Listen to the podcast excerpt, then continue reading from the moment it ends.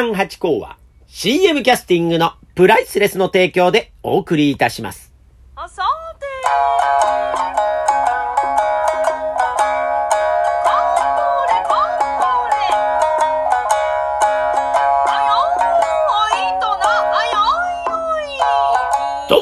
松野屋八甲でございます。水金日の夕方6時は奉還八甲よろしくお願いしますと常々申し上げておりますが、いや、なんと今日は木曜日というところで、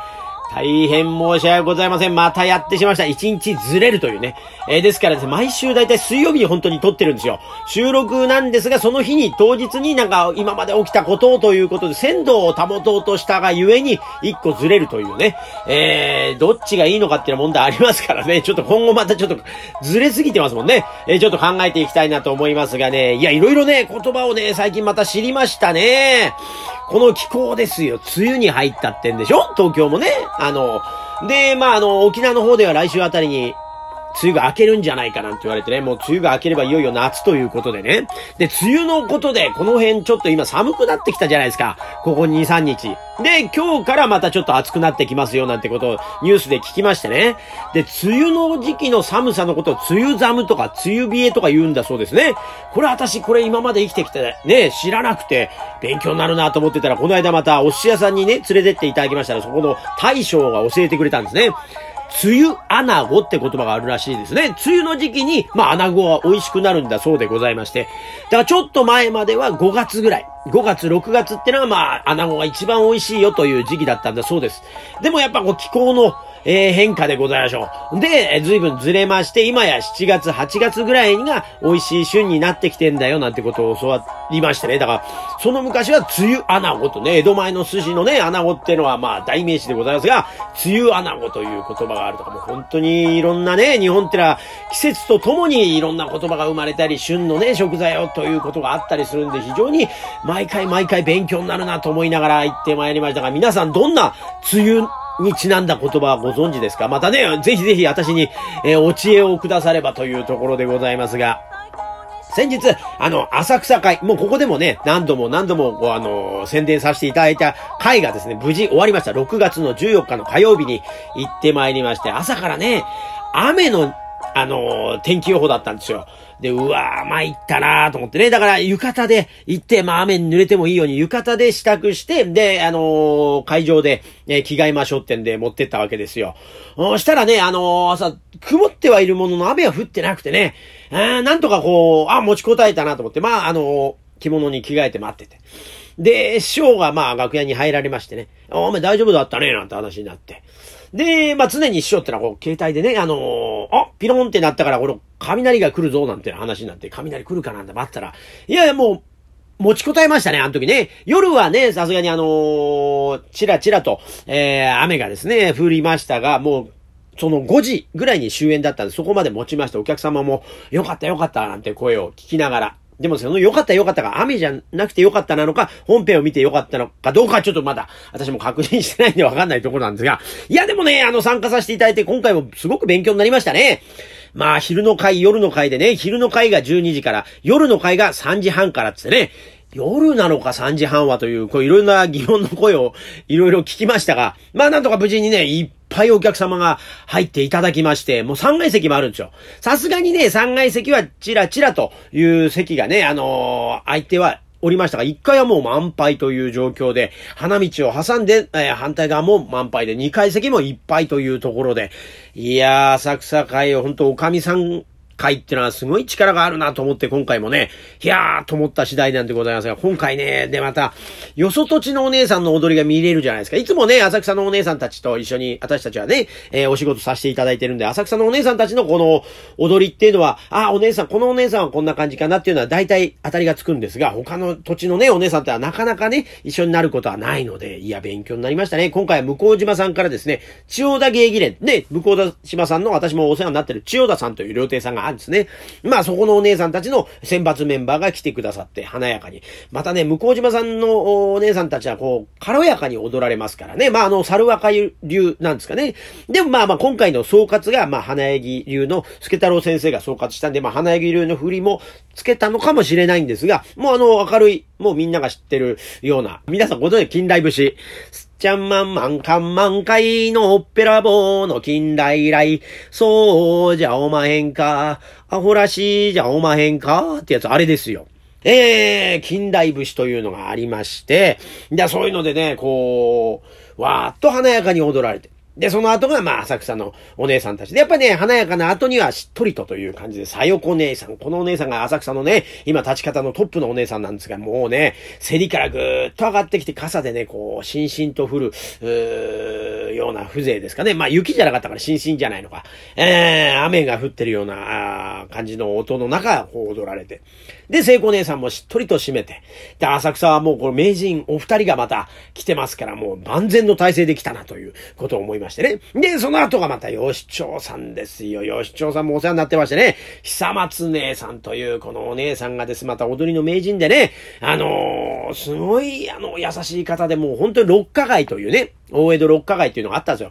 えー、東京に今六個花街があるんですね。赤坂、新橋、神楽坂、吉町、向島、浅草と。この六花街あるんですが、この中で、あの、吉町のトップのね、お姉さんがですね、八甲さん。えー今度ちょっと、あの、うちのお客さんとこ来てくださいなんてことからもう5年前ぐらい、私出たての頃ですよ。えーその頃からね、面倒を見ていただきまして、いや、本当にありがたいですね。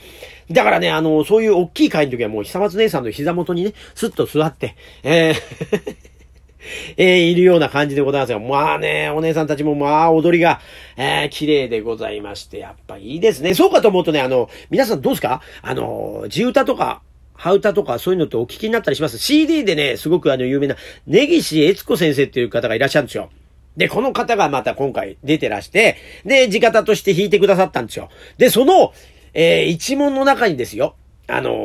ー落語芸術協会のですね、恵子姉さんとか、なお姉さんとか、いらっしゃってですね、もう驚きましたね。あのー名前がですね、別の名前なんですよ。名前を取られてるので、別の名前で、まあ、あの、出てたんで、まさか、そこに芸協の、ね、あのーお囃子さんがいらっしゃるとは思いませんで、またね、歌で出演されてたんですよ。だからもう、お姉さん、あれ？じゃあ普段寄せだと三味線で弾かれてますが、実は歌のお姉さんなんですね、なんて言ったら、いやいや、そういうことでもないんですよ、なんて言いながら。だからあの、国立演芸場のその養成所でね、地方さんというか、その、寄せ囃子をですね、あのー勉強して入られることが皆さんだと思ってたら、こうやって別の、えー、地方さんね、あのー地歌とか、えー、羽歌とかをやられてから寄せに入る、えールートもあるんですね。そういうのも知りませんで、またそれも勉強になった次第でございましてね。いやー、本当にね、だから今回はね、また驚きと、えー、その勉強になることがたくさんある回で、で、またの、この木更津のね、